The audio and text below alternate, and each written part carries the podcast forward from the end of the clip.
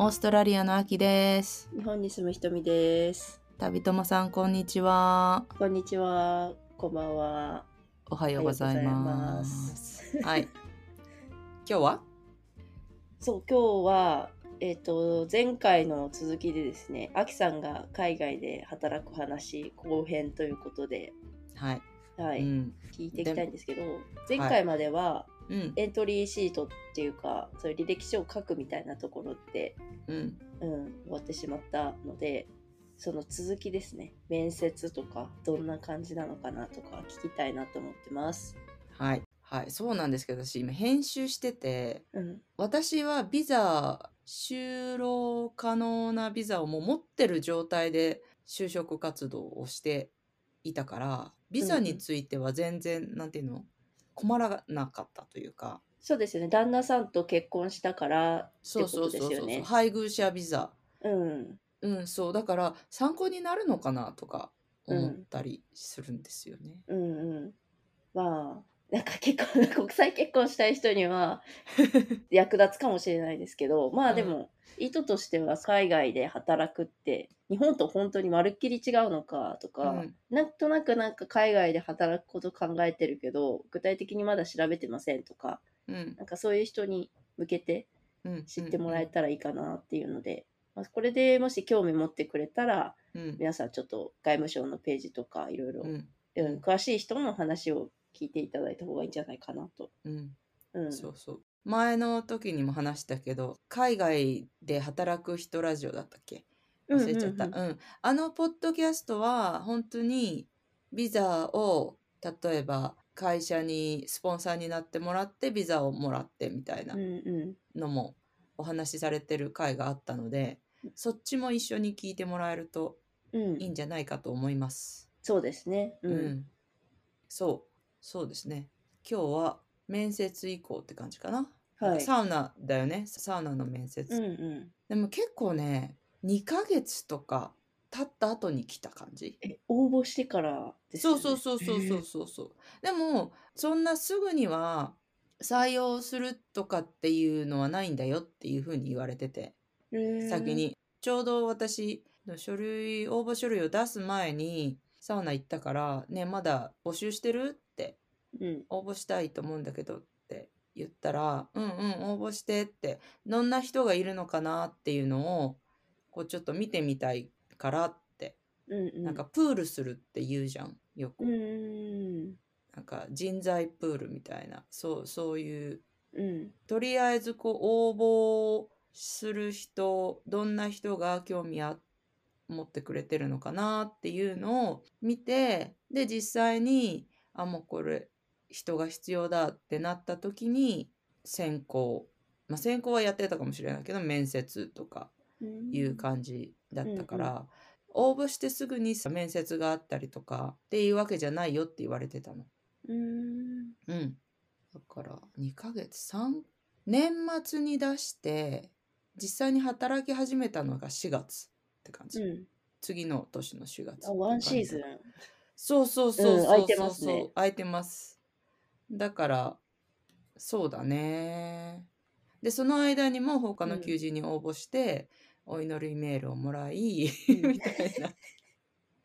で私もその間にテックカフェバイパンダを立ち上げたからはいはい2月ぐらいに立ち上げたのかな、うんうんうん、だからもうサウナの面接に来てっていう話が来た時にはおお私もうなんかビジネス始めちゃったよみたいな感じうんうんあれどうしようと思ったけど、まあ、とりあえず行くかみたいな感じで、うんね、ビジネス始めたは始めたけどさそんなすぐに軌道に乗るわけじゃないしうんとりあえず行ってこんだけしか働けないけどいいって言ってこようと思って、うんあの、うん、面接の時にねううんんそれで行ったって感じかな。えー他に候補者とかいたんですかねあきさん以外になんか聞いたとう思うよ。あいたと思ううん、うんなんか面接の時にあ面接じゃないな採用された時に他にも採用したっていうかトライアルやってる子がいるって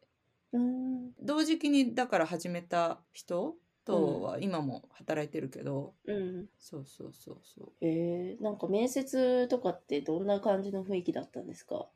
面接ねオーナーも言ってたけど結構ねカジュアルだったあーうん、やっぱりスタートアップっていう感じはいはいはい。全然あれは他とは違うよってオーナーも言ってたけど、うーん。カジュアルな感じで多分先行っていうより、うんまあ、。先行ではあるかな、うんけどもう働いてもらうこと前提みたいなところがあったかなっていう感じじゃあもう呼ばれた、面接に呼ばれた時点でほぼもう確定。だと思うーん。う。まあ、ただお互い知ってたからね、一応、うんまあで私がサウナ好きっていうっていうか利用してるっていうのも知ってたから、っうん。ていうのもあるかもしれない全然初めましての状態だとまた違うのかなとか思ったりするけど、そう、なんか面接とかの雰囲気だと、その海外ドラマでよく見る、うん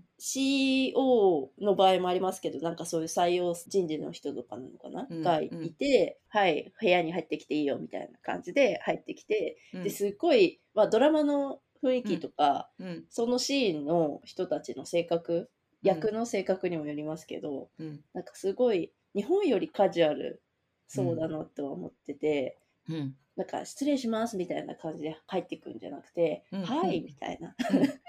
で、まあ普通に今日元気とか言っうて、んうんその面接官から一方的にこう聞くんじゃなくてうん結構その面接を受けに来た側うんも、なんかその面接官に対して、まあ、仕事をこの職場ってこうこうこうよね実際どうなのとかうんその前なんとかさんその会社のなんとかさんとうん前ご飯行った行ってこういう話聞いたんだけどみたいなシーンとかがあって、うんやり取りするイメージ、まあ、ただうんなんかスタートアップっぽい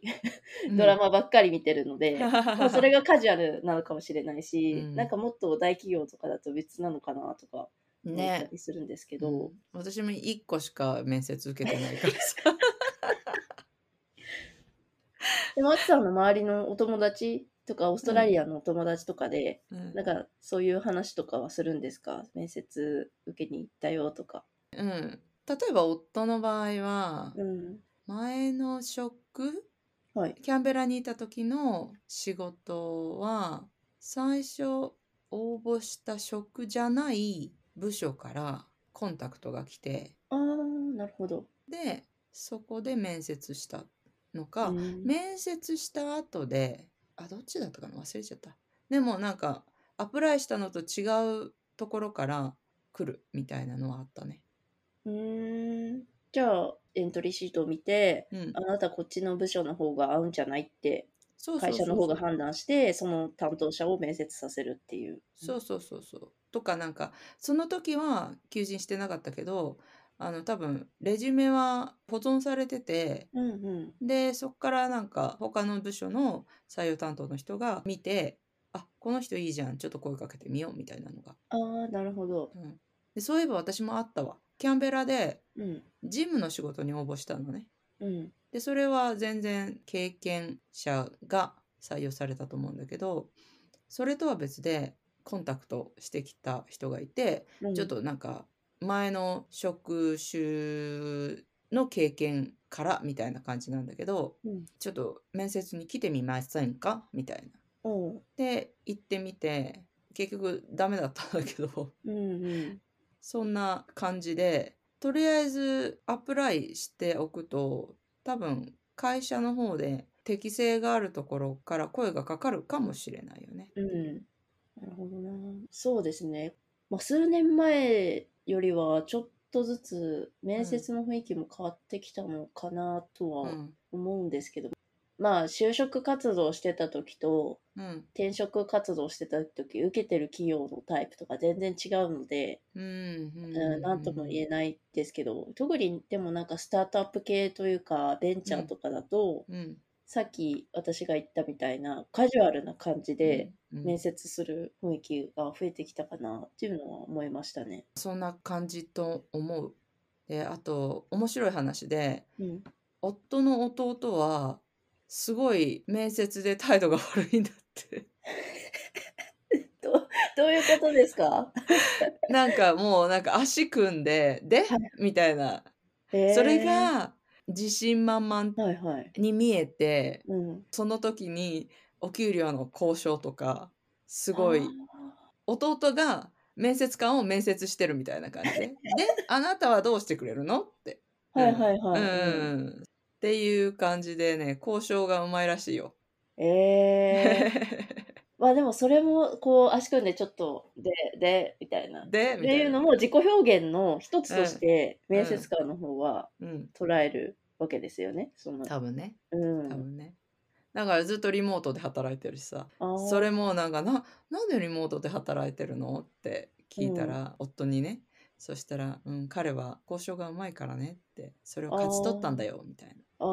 あ、もともと出社が推奨なのか、マストなのかだったけど、 とか、わかんないけどわかんないけどさ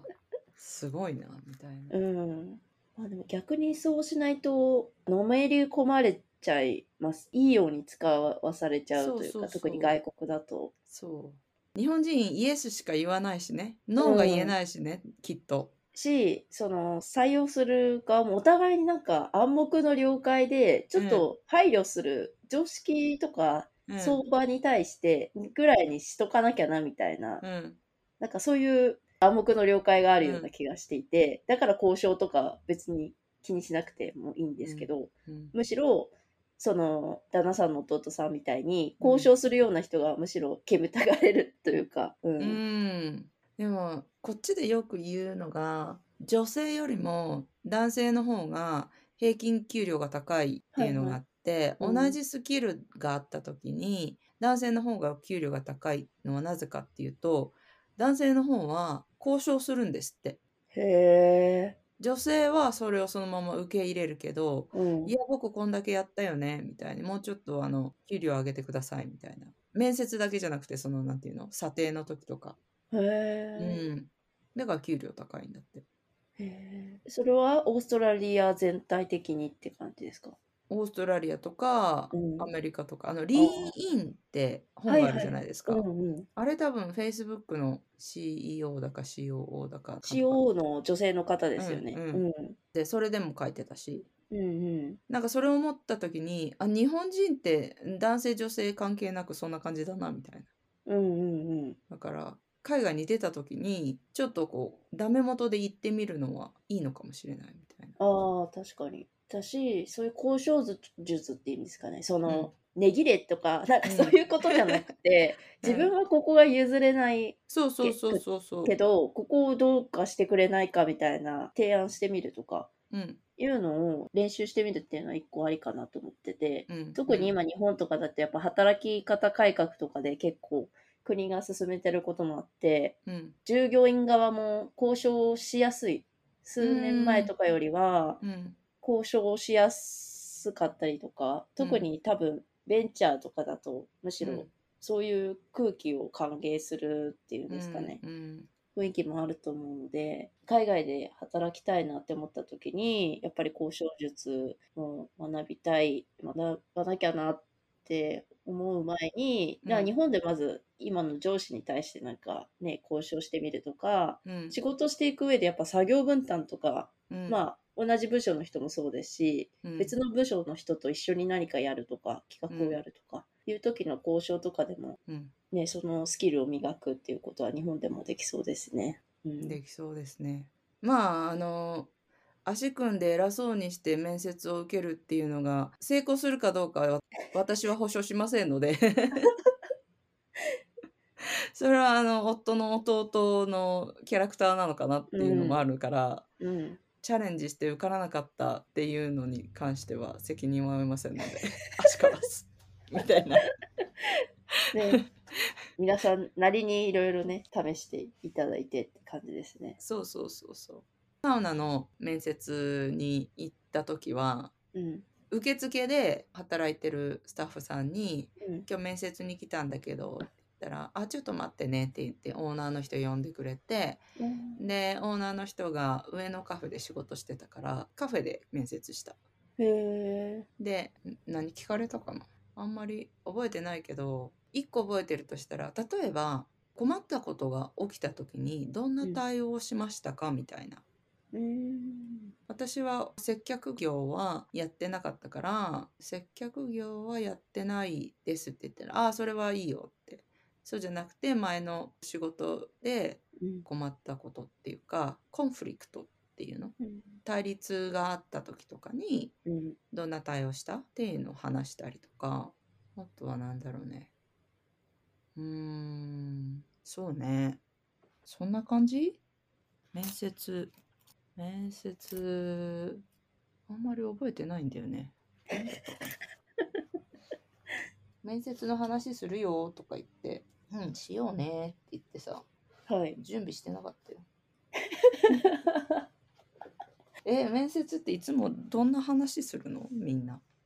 まああれですよね志望動機とうん自分の経歴とうんがいろんな企業では聞かれますよね、うんうんそれは共通事項としてあってうんまああとは希望年収だったりとかうん働き方リモートですか出社マストですかとかうんうんういんう話を具体的にこうすり合わせしてったりとかっていうう感んじでそうすだかよね。ねなんかすり合わせっていう感じだった、面接っていうよりあー結構その、まあ、転職活動とかで面接回数が1回目よりもうん2回目とかの方がすり合わせ感は出てきますよね。うんうん1回目だと本当に志望動機とかを多分聞きながらうん企業に対しての事業とかうんにどれくらい理解があるのかとかいうのを見られてんだろうなって思いますね。うんそうだよね、うん、まあ多分そのどれくらい理解があるかなとかうん、そういうのは私の場合はもう利用してるから分かってる前提だったのかもしれないね、うんそこらそうです辺がねうん、スキップされまあバイトっていうのもあるしね所詮、うん所詮って言っていいのか分かんないけど正社員とはちょっと違う。ちょっと違う、うん、ちょっと違うと思う。っていうことは首を切ろうと思えばすぐに切れる状態だし、うん。こっちもやめようと思えばすぐにやめれる状態っうん。ていう関係性ではある。うん。でもまあね向こうもね長く働いてくれた方がいいよねみたいなうん。毎回毎回新人研修しなくていいしさ。うん。っていうのはあるだろうね。うん。まあなんか面接といっても一昔前の日本でも一方的じゃなくて、うちょんっ。とずつすり合わせしていくような面接うのん雰囲気になりつつあるのかなって思いそまうすね、そうそうそう、うんこんなことをするんだよとかうん。私がゲストとして行ってた時とうんじゃあ,、あの裏でどんなことが行われてきたかっていうのをうん。いろいろ教えてもらったかな。うん。あとは構造事業の構造としてうん。そのオーナー2人のオーナーがいてうん。あとはなんかヒエラルキーみたいなのはない、うん。フラッターキーって言ってたんだけどフラット、うんあフラットな、フラッターキーっていう感じヒエラルキーじゃないっていう、うんうん。この人はマネージャーでうん。この人は部長でとか、うん課長でとかそういうのはなくてみんなフラットだうん。オーナーはオーナーで2人いてうん。でそこがこうマネジメントみたいなことをしてうん。あとはみんな一緒だからお互いにこういろいろ言いやすいようにみたういんうん。なでスタッフって言わなくてチームメンバほう。ー、うん、クライアントとかカスタマーって言わなくてゲストあ、すごいディズニーみたいですね。そうだねディズニーは、そうのん従業員のことをクル うんうんー、うクルーんですよね、確かう。んうん、で、あの、お客様のことをゲストうってん、呼ぶんですよね。うん。そんな感じだねうん。だからなんていうのかなあいいなってそこで思ったうん。しいろんな仕事の話とかを聞いてて汚い仕事もするよってトイレ掃除もするし、うんメンテナンスの時はサーノもがっつり掃除するしうん。毎晩床をブラシでこすったりとかそういうことするよって言われて、いやそれ全然別に問題ないですみたいな あートイレ掃除とか私掃除とか結構好きかもしれない。へうえ。ん、丁寧にやっちゃう方だからうんうん早くもうシュシュシュシュシュってやってシャシャシャシャシャってやってねみたいなうんうんうん感じなところがあると思うんですけど、うん。毎日綺麗にしてるからでも結構こだわって綺麗にしちゃうかなみたいなへえ。でもスピードを速くしないといけないからうん。最初の頃はこう時間かけすぎてた時もあって、うんあ次はこっちやってってあうんすいません、はいやりますみたいな、うんうんそんな感じだったんだけどねへえ。あ、でもよかったですね。雰囲気が合っていて。うん。うんそうねそうあとは一番最初はトライアルうんだから、どれぐらいトライアルなのかい今まだトライアルなのかわかんないんだけどまあでもし、ね、春ぐらいから働き始めてうんもう 4,、四ヶ月くらい4五ヶ月四ヶ月そろそろそろそろあれだよねそろそろ外れると思うんですけどだよね ね。 ちょっと確認した方がいいかもしれないですね。まあねあのバイトだからね、うん。まあなんか最初のうちはトライアルっていう感じだよって言われててうん。でもすぐ普通にお給料を払ってもらってるのでうん。無給で働いてるとかは全然ないんですけどうん。で返事が返事はいつ来たかな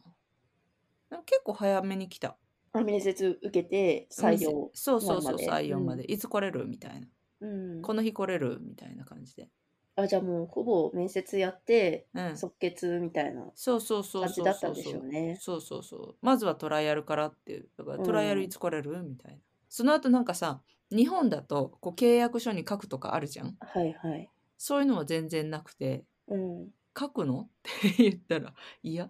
みたいなあ、そうなんですね。うんうんうんえでも年金みたいなのあるじゃん厚生年金みたいえはないの、はい。バイトの時もそういうの厚生年金用のアカウント厚生年金っていうかスーパーアニエーションっていうんだけどこっちだとええうん、それ用のアカウントを自分で取ってうん。いろんな会社があるからはい。保険会社みたいなもんだよねうんうん。でそれを取ってそれをオーナーに言ってそこにそのスーパーアニエーション用のお金を給料の一部から